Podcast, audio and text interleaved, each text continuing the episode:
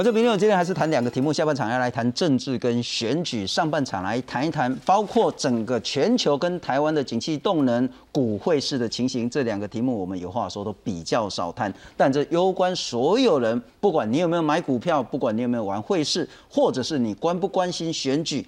这两个议题都对台湾都很重要。介绍两位特别来宾，首先欢迎是财经节目的主持人阮木华，新中观众朋友大家好，资深的财经记者、资深的媒体人卢元丽，大家好，不过木华大哥是，呃，应该这一阵子大家心情都不太好了哈。呃，我们不是很关心说到底股票会怎么跌，或者是什么时候会涨回来，什么时候是底部，然后呢上扬的幅度是什么？但我还是想请教，怪怪的嘛？最近的股汇市？但当然，呃，我我想。最主要还是经济面的问题，好，因为股票它是经济的橱窗，好，也就是说它是呃比较领先经济指数的，哈，我们可以看到其实，呃，全世界经济的 GDP 也还没有明显的衰退的情况之下，呃，全世界股市都已经出现很大的跌势了哈。那台股到今天呢，指数跌到一万四千两百点附近了哈。那如果你从今年的年初来算的话，刚好差不多跌四千点，是，啊，如果从今年的高点算的话，已经跌了差不多四千四百点之多了哈。那这个跌幅到底大不大？我们放诸于这个整个全球股市哈，相对它还不是最大的哦。这个呃加权指大概从年初到现在跌幅差百分之二十一、百分之二十二左右哈。如果用几个主要市场来比较哈，美国的费城半导体指数哈，这是一个很重要的这个半导体这个。大公司啊所集合的一个指数，像美光啦，好像是艾斯摩尔啊，像是英特尔、高通，好这些公司赫赫有名的，全部都在费半指数里面，包括台积电的 ADR 也在费半指数里面。其中你知道这个指数今年来跌多少吗？它已经跌到三十八趴了。我们刚刚讲大盘就是加权指数今天跌二十几趴啊，它已经跌三十八趴。那另外纳萨克指数哦，今年已经跌掉超过百分之三十了哈。所以你说呃台股呃有是呃这个下跌是比全世界。主要市场跌得多吗？其实没有，是哦。那问题就是说，你可以看到美国的经济数字，第一季是出现负增长一点六趴哈。那一般市场预估就是第二季应该会微幅的增长，然后不至于进入到衰退。但我股票怎么会跌这么多？哦，台股也是一样。那台湾今天不管是这个主计总处理也好，中央银行也好，或者说各研究机构也好，虽然呢哈最近都在开始下修 GDP 了哈，但是大体上应该大家。还认为在三趴以上吧，好，三点五到四趴之间吧，好，也没有说哎经济要衰退，为什么股市会跌这么多？好，这个疑问就有很多投资人就，呃，回到你刚刚的角度了，哎，大家最近心情不好，为什么？因为看到全世界状况并没有非常差，好，但是呢，股票确实跌这么大的幅度，那当然都跑不掉嘛，好，手上很多股票都已经跌势很惨重了，哈，甚至你像台积电今年都已经跌掉，从高点下来跌到三成呢，好，那跌这么重的话，连台建都跌到三成，你更不要讲很很多中小型股票，它可能跌幅四成，甚至股价对半折的都有，好，那所以在这样整个状况之下呢，呃，投资人心中就有一个这个疑问出来了。那我的退休金存股未未来会不会有问题啊？是。然后呃，这个如果股市后面继续跌下去怎么办呢？好，那这些疑问呢就浮现出来，会造成我们可以看到现在目前哎整个市面上哈呃消费的这个状况确实有在往下掉哦，哦整个信心面开始有在下滑，这是我觉得可能呃政府也得注意的是状况。它会有连带的关系，就算你自己没买股票，你的退休金也帮你买了很多股票，所以如果股市重挫，你的退休金也会大幅缩水。那如果这一些人呢，都会因为说，哎，啊，到底是怎么回事啊？会不会再继续跌？所以他就不敢花钱。那不敢花钱，就会雪上加霜，恶性循环。对。但我今天特地去查了一下，包括我们的五月份出口订单，对，甚至包括六月份出口订单的预估，我们都还是相较去年同期或是前几个月都是成长的。嗯。台湾好像没出什么大事情啊。对，这就是大家现在目前主要的疑问啊！就我想主持人这个问题也是一般投资人心中的疑问，因为我我看到一般投资人这一波啊，呃，有警觉性，股票先行卖掉哈，呃，躲过这一波下跌的比较少，是哦，大部分人其实到现在才发现，哎呦，我现在手上的这个股票怎么跌那么多？我的基金怎么净值减了那么多？甚至我的 ETF 为什么呃跌幅这么大？哈，我就整个损失有。很明显的一个开始哦，这个大家都在讨论股市了。以前呃下跌可能呃贵节目也不会讨论股市，很少。大家开始在讨论股市，为什么？因为越来越损失越多啊，大家心情开始会出现这个波动。那你刚刚所讲的呃股市下跌，它到底造成什么样的影响？哈，它的影响层面是什么？我认为第一个最主要影响层面哦，就是消费面。哦，因为你你你手上的资产减损嘛，哈，那你当然在花钱上面，你就可能花的不是那么痛快。哦，想到哎我今年股票跌那么多，出门吃饭也好，呃，花费也好，旅游也好，你可能就要紧缩了。是。好，那第二个，我觉得影响的可能是信心层面了。好，就是对未来长线上面，我们觉得说对未来的这个呃期待值啊，好，包括退休金啊，到底可不可以累积到上千万啊，等等。哎，我已经累积了好多年了，这个七八年、八九年的时间了。原本我可能已经积呃退休金已经累积了大概三三五百万了，怎么这样？哇，今年这样一跌，我的退休金这三五百万已经少掉一两百万了。是，好，那这对未来长期的信心啊，包括自己的呃这个呃生涯的规划，都会造成影响。哎，所以我觉得这个影响层面还蛮大的，就是得注意的。莫老师我再请教结论，先请教你了哈。所以在这一两个月的情况看来，我们是否可以下一个决结论就是？全球以及台湾的所有的经济动能，是不是开始在紧缩？是不是已经走向往下的这个趋势，没有办法再回头？对，我觉得这个其实是一个很重要的，大家要去探讨的地方。好，因为说这次跌下来哦。呃，感觉起来它的这个景气的反转速度非常的快，好，就是说在呃股市这样，我们讲说它也不是不能跌了，哦，就股票本来涨多了它就要回档，它本来涨涨跌也是正常，只不过你会发现，哎，从去年第四季，哈，这个呃全球股市差不多都见到高点，到今年一月，哈，大大体上美国股市、台湾股市都是见到高点之后，哎，怎么反转下来的速度这么快？可是我们可以看到经济指标并没有像这个。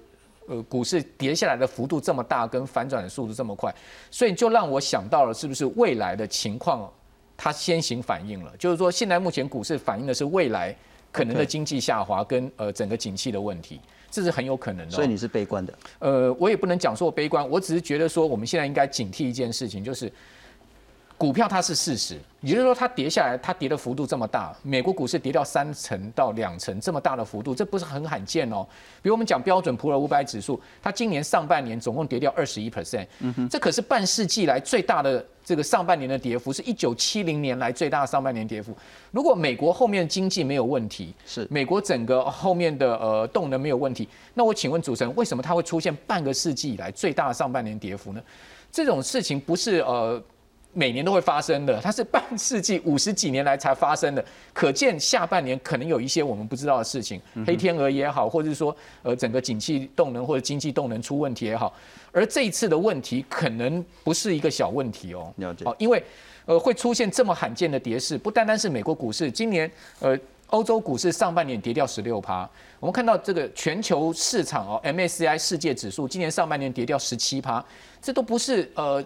最近这十年来有看过的跌势，那那因因此而推断说呢，下半年是不是有更坏的状况发生？这是一个合理的逻辑了。了解了解，那艳丽请教你，然后就是说很多人就是说，其实这种话我也会讲啊，台股为什么会跌成这样？啊，就是外资都卖光光了，外资都走光光了。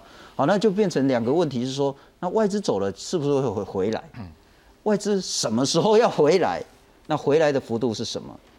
刚木华兄谈的很多，其实我们好像看到一些比较不好的那些力道，会是这样吗？会是一个长期的问题吗？呃，应该这么说，这次外资卖很凶，那今年以来卖了九千多亿，确实是过去这几年来比较罕见的一个情况。那很多的理财新鲜人会说，啊，过去这几年外资动辄也都是卖台股卖个两三千亿啊，那为什么今年？呃，单独就特别卖那么多，卖了九千多亿，最主要还是因为美国升息。那美国今年上半年预估是，就是上半年升六嘛，那预估下半年会再升七嘛。换句话说，是等于十三嘛。十三码是什么概念？就是呢，联邦的基准利率会调高到三点二五趴以上。那重点在于，观众朋友可以去想一件事情：当我今天把钱放银行的。定存，我没有任何的风险，我就三点多趴的利息。可是我今天如果要来买台积电，台积电跌到今天目前这个价位，大概只利率两趴多。好，那一个呢有三趴多，一个两趴多。这个三趴多是没有风险，定存没有风险嘛，对不对？那两趴多呢，它它还有可能是股价在继续往下跌的一个风险。所以当然外资就是会觉得说，一方面呢，在这个。美国升息的一个状况，然后另外一方面就是木华哥刚刚讲的，后面铁定 something wrong。那到底是什么问题呢？目前看起来就是景气衰退的问题。那这个景气衰退的问题，其实也跟我们刚刚讲的，美国为了要打通膨，那这个叫做暴力式的升息啦。就是去年因为真的升得太慢了，那你明明都已经看到通膨的数字往上跳，可是呢，鲍尔的动作真的太慢了。那你今年为了要追赶速度，所以呢，通膨呃打通膨，然后你升息的这个速度跟幅度呢，就跟你去年讲的不一样嘛，好。那在这样的一个情况之下，我觉得升息之后，一般美国民众会遇到的问题，我们也会遇到，包括呢，啊，这个房贷缴的变多了，然后呢，中小企业要融资、要贷款利率都变高了，那当然美国的失业率也会往上跳，往上跳呢，就是回归到刚刚木华哥讲的，啊，经济是不是真的会衰退？那当然，我们看到前一阵子鲍尔就是联总会主席鲍尔的谈话，他说呢，呃。美国经济不要衰退这件事情，他觉得他会尽量去达成啊，但是目前看起来有很大的挑战性。那当然外界就会有很多的想象，那表示说铁定是要衰退的嘛，只是不确定到底是下半年或者是第四季或者是明年衰退，不知道哈。好，所以呢，这是回答刚刚主持人的这个信聪问的问题，就是我觉得观众可能也很关心啦，毕竟呢外资今年来卖了九千多亿。卖了一半的金额就是台积电，卖了四千多亿都是卖台积电，所以呢，哈，这个台积电是重要的全值股。那外资当然觉得台积电呃财报透明度最高，所以它呃这个要调节台股的时候也是先卖台积电。那我们要观察的就是呢，只要台积电止止稳的话，那当然。台股大盘就会止稳。那因为这一波真的跌的速度是比较快的，所以我认为短线上大家有一些反弹的一个机会。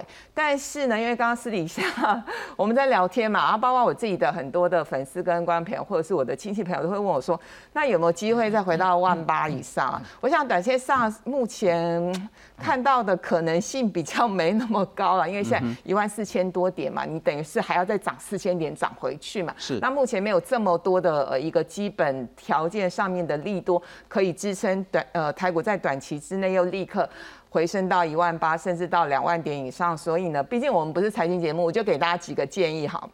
第一个建议还是要停损停利，就是呢，当然有些人进场的成本比较低，到目前为止还是有赚，只是少赚，那你还是要停利嘛，落袋为安。然后第二个，我觉得停损蛮重要，就是有些人舍不得卖，那因为有些中小型股你觉得好像跌蛮深的，可是呢，极有可能。它还是会再跌啊，所以也许我们利用呃这阵子我刚刚说了，跌升总是会有机会反弹。我们利用反弹的时候呢，做一些呃停损的动作，我想未来你的损失会减少。是是，不过那是单一股票，那我请教艳丽了哈，呃，这是只有台积电个股的这个问题，还是是整个台股的问题，还是是整个台湾资本市场的问题，还是是整个台湾经济动能可能也会有问题？呃，就是刚刚的逻辑，就是美国经济极有可能衰退。那只要美国的经济衰退的话，美国是全世界经济的龙头台湾一定是受台湾一定是受到影响的。美国呃感冒，那台湾呢一定也会有小小的生病的状况。那所以我们看到前几天。呃，就是有媒体记者在公开场合碰到台积电董事长刘德英先生，就问他说：“现在大家很担心你的大客户抽订单啊，那外资卖不停啊，虽然法说会还没开嘛，近期就要开了，可是。”呃，很多的小股民就很关心，因为呢，根据统计，台积电这一波大概是套了五六十万名的小股东，非常非常的多。那刘德英先生的回答是这样，他说：今年营收成长三成没什么问题啦。那可是问题是全球的经济、世界经济在变化。有关于明年的状况，他说呢，我们在跟客户讨论沟通当中。那因为呃这样的谈话就会让大家还是会有一些想象的空间。所以我想，如果呃美国经济这边有一些状况的话，台湾难免会受到影响，包括今年年初的时候。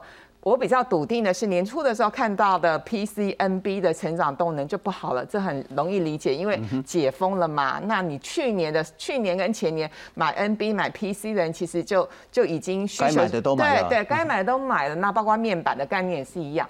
可是我今年年初就有听到一股声音，就是说好像手机的需求也不如预期。当时年初我还不太相信，哈，就是在科技业的朋友跟我说的。可是这几个月就很明显了，哈，因为包括就是中国经济、中国解封。通的关系，所以中国经济的成长动能也不如预期。那如果说接下来连美国的状况都不如预期的话，我想台湾呃我们的科技产业，特别是一些半导体产业的供应链的厂商，我觉得多多少少也是。呃，获利成长下修这件事情也是可以预估的。是我们毕竟不是财经节目，更不是那个股市报名牌的节目，然后，但我们还是关心说，包括整个台湾经济未来后续的情形，跟全球景气 是不是已经正式进入比较严重的衰退的期间？我们来看看。最近的大股票除息都跌得很惨，所以今年几乎都没有除息行情。就是以台积电为标的来看，它能涨，这个盘就会止稳；但是它只要再往下跌的话，真的非常不乐观。台股七月除息行情看不到，反倒受美股大跌的乌云笼罩，喋喋不休。四号周一台股开盘就跌一百零六点，虽然立刻反弹，不过仍挡不住卖压，不断上演多空交战。中场收在一万四千两百一十七点，下跌一百二十六点。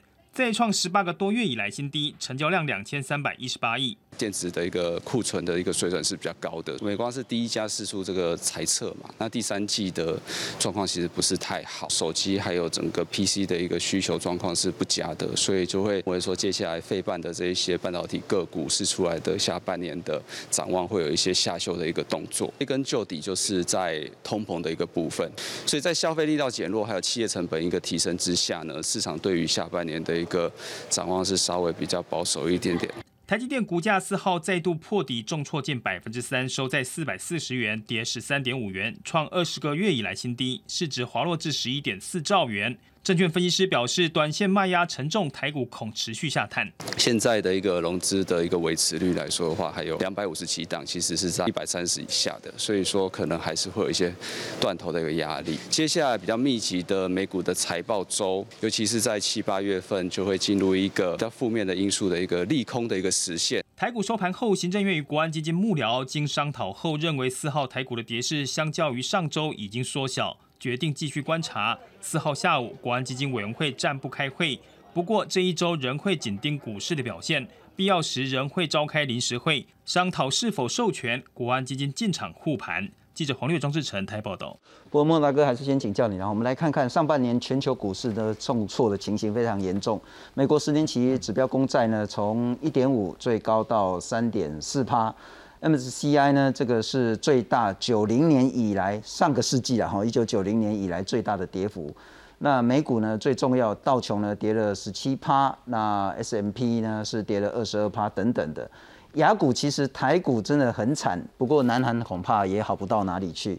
那包括马来西亚、菲律宾、泰国等等呢，这都很惨。那资金外流呢，主要是台湾跟南韩。那一个很重要的数据是，上半年外资从台北股市就抽走了将近一兆九千四百多亿。我还是想请教，很多人会说会有几个观察指标，一个是七月，就是这个月美国的通膨。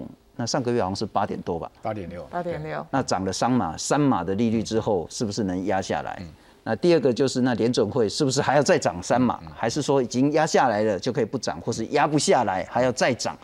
也谈到说，哎，是不是说中国出口到美国相关的东西关税是不是可以不要克？美中贸易战是不是可以因为美国的经济重挫呢，而所谓的有比较缓和的情形？有这些观察指标重要吗？我觉得这个。你刚所讲的都非常重要。好，那刚刚讲说这个美洲贸易战哈，其实现在杂音又出来了。因为先前我看到美国白宫的态度啊，是准备要撤除一部分关税，好去呃压低美国的通膨。但是你有没有发现，最近美国商务部呃这个呃贸易代表好这个讲戴奇讲出来，他说呢，其实撤除关税对降低美国通膨的帮助不大。嗯哼，好，那这个新闻被放大解读，就认为说其实白宫的政策有转弯。那讲说呃要撤除关税，要到这个呃。那个呃那个 G 呃 G A T G A 的会议之后，你也看到美国最近 G A 也开了，也没有也没有动作，哦，所以呃看起来我认为这件事情应该会有很大的这个呃打折扣，就算真的撤撤关税，可能也撤不多，项目也不会大，然后规模也不会大，因为毕竟美国十一月要其中选举。好，所以呃，民主党还是还是要去考虑到这个选民的这个感官了哈。那我觉得这个事情，呃，我个人也是觉得啦，哈，就是说他真的就算是撤对中的贸易关税的话，其实对美国现在目前的通膨影响也不会太大，因为现在目前美国的通膨它的整个结构面非常的复杂，它不是只有这个干关税一项这个引呃关税的这个问题而已。它还有这个原物料价格的问题，还有战争的问题，还有疫情的问题，哦，供应链的问题，哦，还有这个服务服务的这个商品价格上来的问题，好，那以及薪资跟所谓通选螺棚螺呃这个呃螺旋的问题，所以这呃单是撤除一项关税就让美国通膨下来，可能性很低了。那即使是美国联准会持续升息下去，都未必美国通膨会如此称心如意的下来，更何况撤关税。啊，刚刚主持人讲说，呃，六月升三嘛，对不对？那我跟各位报告，七月哈联联准会开会是七月二十七号，是七月底。现在目前升三码的几率是高达百分之八十哦，也就是说八成要升三码哦。嗯好，那呃升三升了三码之后，那美国的利率就正式超过两趴喽。是的因为美国现在利率是一点五，跟我们呃台湾的重贴现率是齐平的。那美国年初的时候利率是零哦。好，我们的利率是一点一二五，所以你可以看到，呃，这个利率之间的这个龟兔赛跑有多多么大的变化。哦，我们在今年年初还领先美国利率超过一趴，就现在它美国已经追平我们了。那到这个七月到八月的时候，美国利率会超过台湾。那简单的道理，假设七月底美国联准会再升三码，对也就会有更多的资金更快的撤离台湾。这这可能性是非常高的哈。为什么今年外资到现在已经卖超将近一兆？这个是创破天荒的历史记录。外资从来没有这样子狂到货在台湾的哈。那事实上，它也不是在这个台湾卖超而已，它是普遍性整个亚洲都提款，包括最近连印度都在卖超，还有呢，他向来喜欢的所谓双印的印尼也在卖超。是那韩国也是提款提得非常厉害，韩国股市今年的跌幅是超过台股的哦。那韩国政府最近看到股市这样下跌，寄出了呃更改这个交易规则的办法，也没有人止住这个股市的跌幅，就是他那个所谓的这个融资保证金的问题。台股现在最近也遇到这个问题，刚刚我们新闻有讲，哦，这个超过有一百三融资维持率在百分之一百三十以下，有两百五十家两百五十档股票，所以融资维持率在一百三以下，那是要断头要被追缴。是韩国现在目前也面临到这个问题，即使它改变了游戏规则，股市今天还继续下跌。所以可见，就是说这一波的亚洲股市的跌势哦，它其实是蛮猛烈。那其中一个根源就是刚才主持人谈到了，就是说美国联准会主导的升息，造成整个呃亚洲之间的这个资这个利差的扩大的这个呃资金的外流。那美元指数啊是一个很重要的指标，呃，在上周又来到一百零五点附近哈。美元指数今年升了快九趴，好，这个我我算过，它是这个差不多是二零一二零一零年十多年来最强的上半年行情，那造成了整个亚币倒一片，其中倒最多的贬最多是日元，日元单是上半年贬了十五趴。哦，韩元也贬值幅度也相当的大哦，大概差不多也将近这个十趴左右。那台币相对小一点，大概有八趴左右。嗯所以你会发现，呃，从台币到日元到韩元这样的贬值，那如果你是外资，你手上握有这些国家这么多股票的话，你看到汇率持续在贬值，那看到股市天天下跌，你会不会卖股票？那早卖早好，对，所以你肯定卖嘛。所以这个卖超能不能在下半年结束？其实美元指数很关键。了解。美元指数如果再继续强升，或者说它至少它一直维持在一百零五点、一百零四点这个地方不下去，那下半年我认为外资恐怕它还会继续在卖台是这个亚洲的股票，不单单是台股。那英利，我请教你，然后其实相较起股市，恐怕会是对台湾一般呃老百姓影响会更大，只是大家也许不那么多的感受。不过我们来看看，然后股市汇市呢，其实这上半年都很惨很惨，特别是这一两个月，特别是汇市。那现在呢，呃，一块美元呢，可以大概是那个将换大概快三十块新台币了。那在那个原本的时候呢，最低是二十七块。那总之呢，当台币贬，就表示我们的钱变薄，特别是台湾现在的通膨叫输入性的通膨。我想问的是说，小到一般的民生物价，大到整个国家的竞争力，接下来都有一个隐忧。呃，那是当然的。我想对民众来说，大家还是比较切身相关的是，真的是物价涨不停，然后所有的呃，包括十一住行娱乐等等哦。那那当然就说股汇双杀这件事情，其实就是一个环环相扣的一个议题。那前几年呢，当外资其实外资其实这几年也没有买买台股买的特别多了哈，因为刚刚前面有解释。可是呢，呃，因为呢还是有一些部分的外资的资金进来，所以呢，呃，当这个呃外资钱进来的时候呢，台股呢还是相对有成。那当股市表现不好，然后外资也认为说先落跑先赢的话，我们就可以看到股市呃的资金也撤走了。那当然了，台币在这边也会比较走软的一个状况。那我想大家比较关心的是，呃，如果手上全部都是台币资产的人，是不是还要再换一些美元？目前看起来台币有可能会再跌一小段了。好，那只是说这个价位我们就不方便在电视节目上面。讨论了哈，那只是说呢，因为外资这边看起来卖压还没结束，而且呢，补充一下刚刚木华哥讲的，我觉得这次比较像是一个全球性的。轮跌哈，就是说哦，去年呢，大家觉得哇，台股很厉害，那事实上去年台股也真的很强啊，那大家就会觉得说，那去年台股相对有撑，那美美国呢要跌的话呢，好像美股跌的比台股还重，所以呢，很多人就会对今年的台股是寄予厚望，认为说今年台股就算要跌，跌幅也不会像美股来的那么重吧？因为刚刚木华哥有帮忙呃特别强调，就是像费板也跌了三十五趴之多，那可是呢，台股今年从高点。跌下来大概是二四趴左右了哦。那我觉得比较令人担心的事情是，啊，去年台股相对有成，那今年会不会有所谓的补跌的效应？那日本股市也是一样啊，日股呢相对在一个比较也是有撑的一个位置，因为日元走贬嘛。那等到哪一天呢，日元贬值贬到差不多的位置的话，那就换日股跌喽。所以我要讲的一个概念就是说，这会是一个，毕竟是美国升息，美国。呃，引发的经济衰退的议题，那全世界的经济都会受受到一个相关的一个联动。我觉得，呃，民众自身能够做的几几件事情，当然就是除了我刚刚讲的，你手上的股票你要呃严格去停损停利之外，捡便宜，我觉得那个是大户做的事情啊，就是分批向下买了，因为一般散户没有办法预估。呃，最漂亮的低点会出现在什么时候？哈，那这是第一件事情。然后第二件事情，当然就是我们自己在呃消费跟呃支出的一些家庭理财上面，我们可以也可以有不同的一些思考。我的意思说，比如说有些人他可能要自产，那现阶段因为股市也不好，然后再加上因为政府一连串的打房的政策，确实让。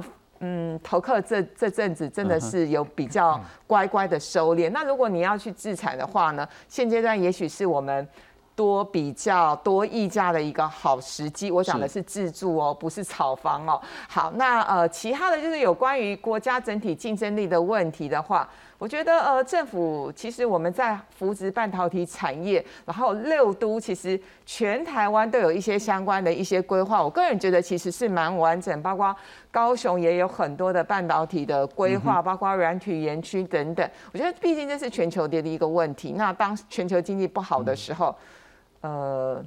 个人就是要加强自己的竞争力。我突然有一个感觉，现在就很像农民历，你翻过来，今天的日子呢，就是黑色的，诸事不宜了 哈，就是不要真的小心为上，诸事不宜，最好保守。但我再请教一下莫华哥，刚那个燕丽有谈到个人的部分，也许接下来请教你政府的部分。我们来看看经济成长确实是趋缓，全球经济成长率大概从 四点五预期下修到三趴。那美国呢，从去年五点七到现在呢是二点五，欧元也降很多。那中国呢，是从去年八点一跌到四点三，全世界的通膨呢，包括乌俄战争，包括其他种种的因素呢，现在东西真的是贵得很离谱，不管是能源或者是粮食价格。那升息的动作，台湾稍微比较保守缓和一点点，还是请教，那政府不管是刚谈到升息，刚谈到说对民众的这些物价的稳定以及弱势的补贴，可以再做什么？好，我我觉得第一个呢，可能政府在那个新台币汇率上的稳定哈，必须要采取一些呃比较呃比较这个呃可以稳定台新台币汇率了，因为台币汇率其实蛮关键的。是，因为如果台币一旦贬破三十哈，恐怕那个整个信心面又会受到影响。好，所以为什么你会发现，哎，最近央行一直守台币汇价在这个二十九块七、二十九块八，我觉得这是有道理的。嗯哼。好，那问题就是说台币到底能不能守得住？好，这个。呃，美国如果持续升息到今年底，就像刚刚艳丽讲，升到三点二或者三点五的话，那央行下半年就算两次会议都升息，好，两次都升这个半码好了，好，那也就是说升一码，我们的这个重贴现率哈，现在目前是一点五，也不过就到一点七五，那一点七五的重贴现率跟美国三点五左右的这个联邦基金率差了一倍，好，所以在这个方面上面，台币能不能守得住，其实是有疑问，所以我回应刚刚主持人的讲法，我觉得第一个。政府要这个力守新台币汇价了，某种情况怎么样去做调控？这个当然是呃央行跟行政院要或者说整个呃决策上面要去做的这个他们要去做的事情。那我们从我的角度是认为台币汇价蛮关键的，这是第一个。第二个呢，就是说在这个股市的信心面上面，我觉得可以做更多一点。哦，就比如说，呃，今天讲到说，哎呀，这个台股的跌幅好像缩小了一点，好，就没有像这个上周五跌那么四百点，将近快五百点跌那么多。但事实上，今天股市是破底的，是，今天是再创破断新低。啊，那国安基金马上就说，啊，那我们本来礼拜四要开的临时会，现在不开了。那我是觉得，呃，其实国安基金开个会也没有，没也无妨啦。好，就是说可以大家。开个会，呃，讨论一下现在目前最新的状况。even 你不进场都没有关系，好，至少让呃股民觉得说，哎，政府确实是有这个关注到这个市场的哈。所以我觉得在动作上面，我们也许可以做一些姿态出来。好，这第第二个，第三个，您刚刚讲到说，对于这个呃弱势族群啊，或者说这个有比较呃比较受创的产业，好，那现在目前最主要受创产业是这个内需。在疫情下面的受创，我们还没有看到，就是说整个全世界不景气，或者说后面可能经济衰退对于产业的这个的创击。